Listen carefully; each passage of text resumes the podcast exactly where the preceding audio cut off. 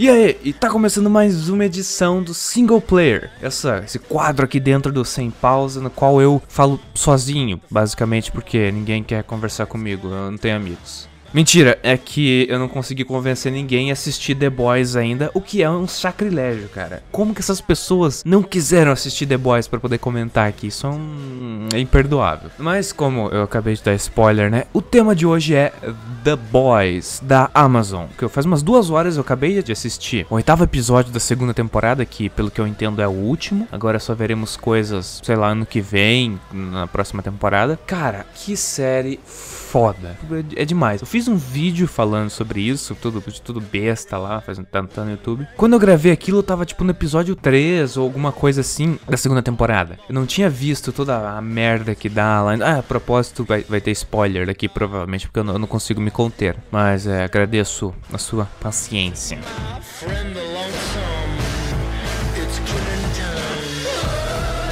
Confesso que para começar eu tava meio, sei lá, desacreditado. Eu escutava umas pessoas falando bem de The Boys, vi lá o, jo o Jovem Nerd comentando, se não me engano. É, mas assim, coisa de Twitter ou algum vídeo que eles postaram lá, eu vi a thumb. Não, estão falando de The Boys, essa série aí. Hum, pretendo assistir um dia, não vou pegar spoiler aqui. Aí eu fui empurrando assim. Eu comecei a assistir ela agora na segunda temporada, praticamente. Que eu, eu lembro que eu, é, num, um domingo eu comecei a assistir a primeira temporada. E no mesmo, no mesmo, no mesmo domingo eu terminei primeira temporada, os primeiros oito episódios lá. É, tem muitas séries que começam meio barriga, como, como Vikings, é. Game of Thrones, nem tanto, já começa foda. Mas sabe, Vikings, por exemplo, você tem um ou dois episódios chato pra caralho antes de ficar legal. The Boys não. The Boys leva cinco minutos pra dar merda e você ficar, uh, caralho. Assim, nos, nos, primeiros momentos da série já tem aquela coisa com o Rio e lá e a namorada dele vendo carne moída no meio da rua. Nossa, eu tenho umas cenas muito pesadas, mas assim, eles não enrolam, começa a putaria muito rápido e você é colocado nesse mundo quase que, sei lá, distópico. Eu, quando criança, pelo menos, eu imaginava como seria ser um super-herói, como seria se os super-heróis fossem reais. Talvez tem coisa que até quem curte, quem lê quadrinho, quem vê os filmes da Marvel, da DC hoje em dia, assim, tem aquelas discussões ainda que o pessoal discute o que é ou não é realista no mundo dos heróis, não sei o que.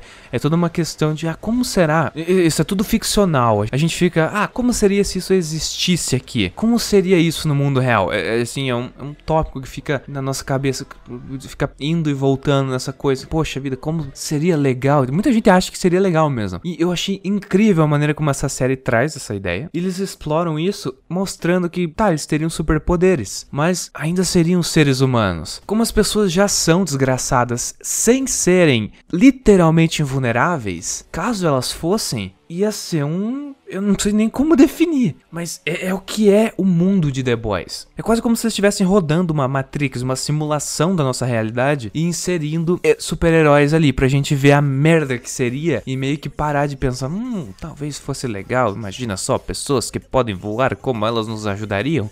Ajudariam porra nenhuma, ninguém. É, não tem isso, tá ligado? Mas, voltando um pouco dessa minha viagem agora, eu, ah, eu adorei quase tudo sobre a série. Como ela zoa ela mesma, como ela zoa quem tá em volta, zoa a realidade em si.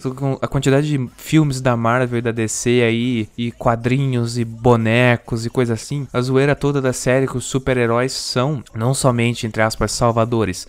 Eles são também super celebridades. Tem boneco deles, quadrinho, filme.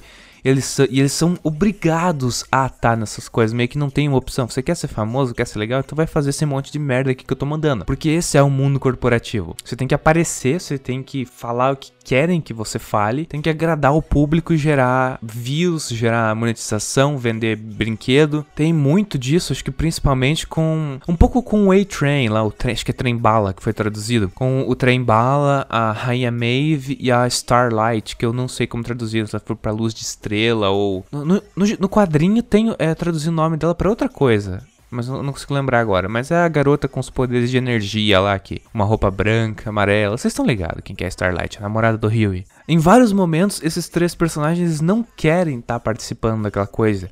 Mas eles meio que não têm opção, porque o mundo. É, é engraçado que. Não, não, não tem limites para esses seres superpoderosos. Eles são, no geral, até que invulneráveis. Conseguem levar tiro, bomba, cair em lugar, lugares muito altos e sair tranquilos mas eles são dominados pelo mundo corporativo. eles estão lá obedecendo quem tem dinheiro. Isso é engraçado, que até, até, esses, até esses seres super poderosos se dobraram para isso, tá ligado? É uma coisa engraçada de se ver, de pensar, tipo, se até eles fazem isso, você olha agora nosso lá, aspecto, você olha para quase que qualquer político agora que você consiga pensar que tá lá. Será que vale mesmo a pena você botar essa confiança nessa pessoa? Será que ela tá mesmo? Ah, porque ela é diferente. Será que é? Cara, muito, muito foda. Todo, todo o universo do negócio. E quanto à história principal, eu li até a edição 20 do quadrinho, se não me engano, 20 ou 21, não lembro agora. E assisti as duas temporadas inteiras da série. Eu é foda, mas eu sou obrigado a dizer que a série é mais legal do que os quadrinhos. É meio que uma, é uma afirmação meio difícil, mas a série é um pouco menos enrolada, por assim dizer. Sei lá, nos quadrinhos tem um momento lá, acho que é uma edição inteira, na qual eles vão pra Rússia. Eu achei essa edição enrolada pra cacete. Parecia que não ia. Tipo, são só 20 e poucas páginas e a história parece que não ia, sabe? Achei chato pra caramba. A série não tem isso. É o tempo inteiro. Você para pra respirar um pouco já estão explodindo coisa de volta. A história tá sempre seguindo. Até quando eles têm que fazer algum meio que flashback ou coisa assim, nunca é inútil. É sempre para explicar uma coisa que eles não tinham explicado. Não é aquele tipo de coisa que tá na tua cara, mas eles colocam flashback mesmo assim, porque, essa foda-se, tem que ocupar espaço reutilizando cena antiga para, sei lá, porque, sei lá, porque ninguém lembra do que aconteceu antes, agora a gente tem que repetir essa cena do primeiro episódio para encenar para vocês o que aconteceu explicar tal coisa. Eu não sei se já comentei, mas eu odeio esse tipo de flashback. Sabe quando alguém pergunta, ah, é, até hoje hoje não sei o que você fez aquela noite. Aí dá um zoom na cara da outra pessoa, vai entrando assim e corta pra cena que corta pra, pra cena do que aconteceu naquela noite, sendo que o telespectador já tinha visto aquilo. Não tem, sabe, não, não é maneiro. Eu curto mais quando eles, sabe,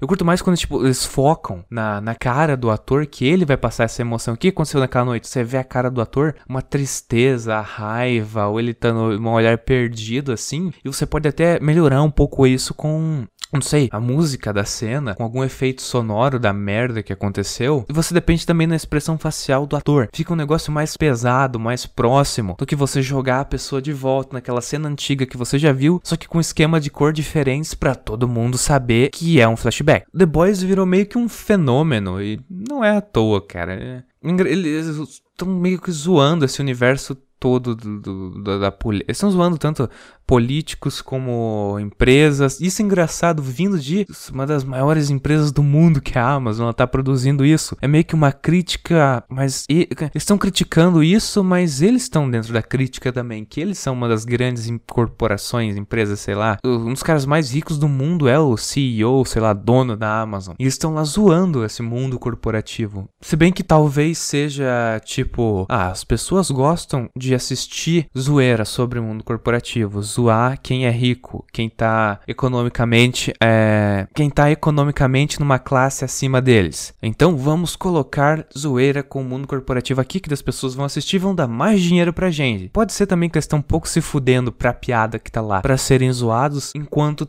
enquanto tá entrando dinheiro pra caramba pra eles. Mas, olha,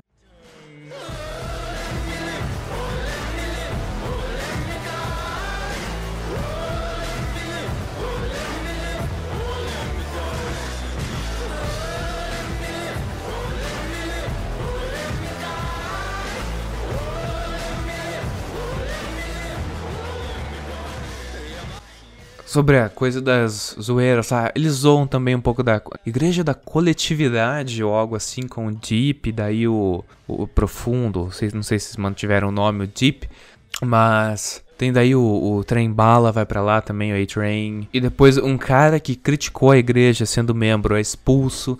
É uma, é uma crítica assim meio que na cara a certas instituições atuais que eu não vou citar o nome, mas vocês estão ligados. Sobre a história em si, que até agora eu não comentei, tipo, não sei, que tem tanta coisa para falar, ela é tão legal, tá ligado? Dá pra viajar tanto assim, que eu, eu queria que alguém assistisse essa porra pra conversar aqui, esse maneiro.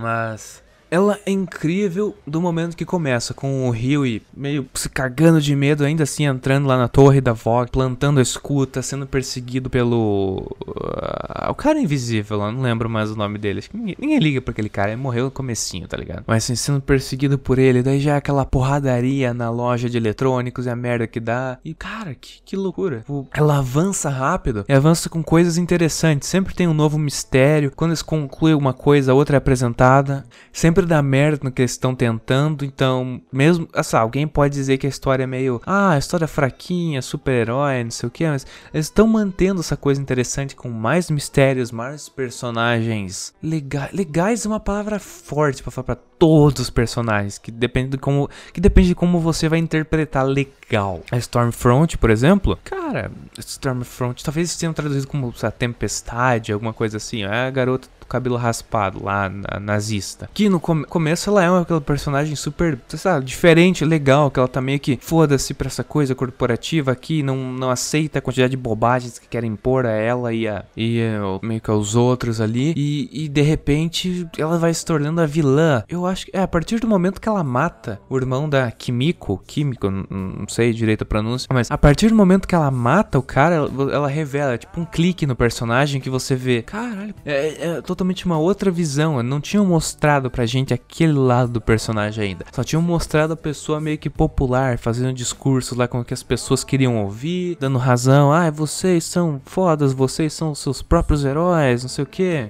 É um. Eu diria que eu, eu, posso dizer que eu não tava esperando isso. Eu não achava que. que pra falar a verdade, eu achava que ela ia fazer o que a Rainha Maeve acabou fazendo. Que é meio que ajudar o, o Butcher ali, os rapazes lá, os The, The Boys. Eu achava que ela ia fazer isso, mas no fim dos contos ela era desgraçada. E o final da personagem também, cara.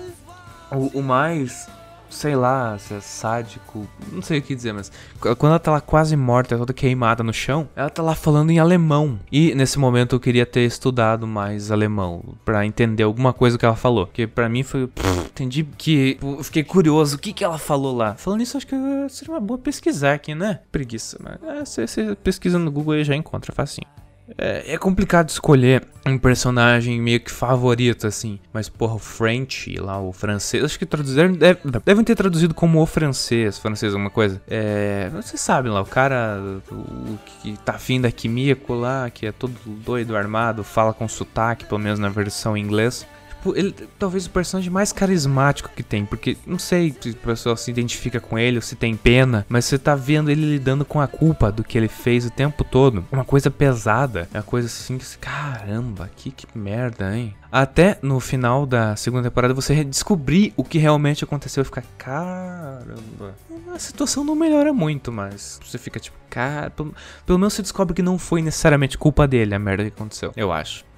É tanto personagem, tanta coisa para comentar que eu não vou nem dar conta nesse episódio aqui. Mas, cara, acho que dá para concluir hoje essa monte de bobagem que eu falei aqui com Butcher o Billy, William, William Butcher, né? Virou Billy Butcher. Devem ter traduzido como Billy Açougueiro. Eu vi em algum lugar como açougueiro, não sei se realmente traduziram assim. Ah, é, é Bruto também. É, ou açougueiro ou Billy Bruto, alguma coisa assim. Que, que Bruto, na verdade, é uma puta de uma adaptação melhor do que traduzir pra açougueiro, cara. Tipo, Billy Bruto. Traduz bem o que o personagem é. É um, é um tronco de madeira, tá ligado? Não sei aqui outro personagem comparar ele. Porque ele é o. É, ele é a definição do personagem durão, mais do que os brucutus lá de filmes de ação. Ele é o cara que não, sei lá, ele não liga para nada, ele só faz o que tem que ser feito. Assim, no meio que não importa o que tiver que fazer, ele tá sempre disposto a fazer a porcaria que for. E eu acho que eles trabalharam muito bem desenvolvendo o personagem assim. Ele tá o tempo todo sendo exposto em situações nas quais ele poderia fazer uma merda muito grande, uma coisa que tá totalmente imoral, que não seria aceita nem pela própria equipe. Ele tá disposto a fazer aquilo, você vê que ele consegue fazer, mas ele fica tipo, ah, ou, ou impedem ele, ou ele fala tipo, ah, acho que Acho que não, agora não. Mas ele é o cara que conseguiria. De todos ali, ele é o que provavelmente teria menos problema com aquilo. Que não quer dizer que ele não tá na merda. Ele tava sempre fudido lá desde que a mulher dele desapareceu. Tava. Mostra no começo lá ele reassistindo o vídeo dela é, na, na câmera de segurança procurando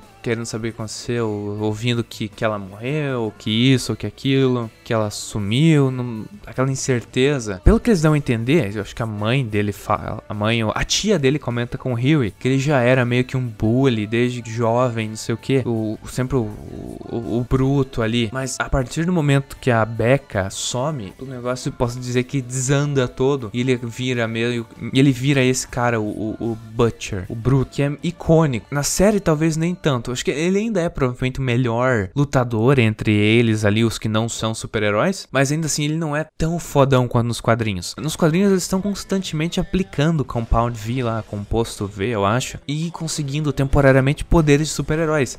O Butcher já era tá, treinado, determinado, não sei o que. Ele é o cara que desce o cacete em todo mundo. Porra o French também, nos quadrinhos, o, o, francês lá também, ele é meio doido, todo. Tipo, ele, ele é o fodão lá. O que mais ou menos o, o que a Kimiko é na série, o francês é nos quadrinhos, que eu lembro. Que ele explode cabeças e segue os caras e mata loucamente lá. Eu não sei quem fez a tradução dos quadrinhos, mas constantemente tem, tipo, frases em francês do French sem tradução. Certo, são frases curtas, algumas expressões, coisas simples. Mas, tipo, sempre tem alguma frase que ele solta lá que você fica, mas porra que é essa? O normal, a pessoa que, tipo, nunca estudou nada de francês vai parar e, tá, o que que ele falou? Ou você caga e ignora aquilo, supondo que não faz diferença nenhuma pra história, ou você tem que parar e lá abrir o Google Tradutor, tá ligado? Nem estudando francês online no Duolingo da vida eu consegui entender tudo que tá escrito lá. É, meio complicado. Mas eu acho que é isso por hoje, pessoal. Eu tô falando há quase meia hora aqui, sozinho, feito um louco, falando pra parede praticamente. É. O podcast vai durar um pouco menos que isso na versão final, mas eu tô aqui um tempão já falando sozinho. É, muito obrigado se você ouviu até aqui. Vai lá no, Twitter, Thiago32bits e comenta alguma coisa, manda uma mensagem lá. Bora falar de The Boys. Um, compartilha esse podcast com seus amigos, inimigos, crush, sei lá, pessoal do Tinder que você deu match e nunca conversou porque, sei lá, deu match sem querer, puxou pro lado errado. Manda o podcast lá. Ó, melhor jeito de começar um papo. Bem, esse episódio vai ficando por aqui e até. Até mais.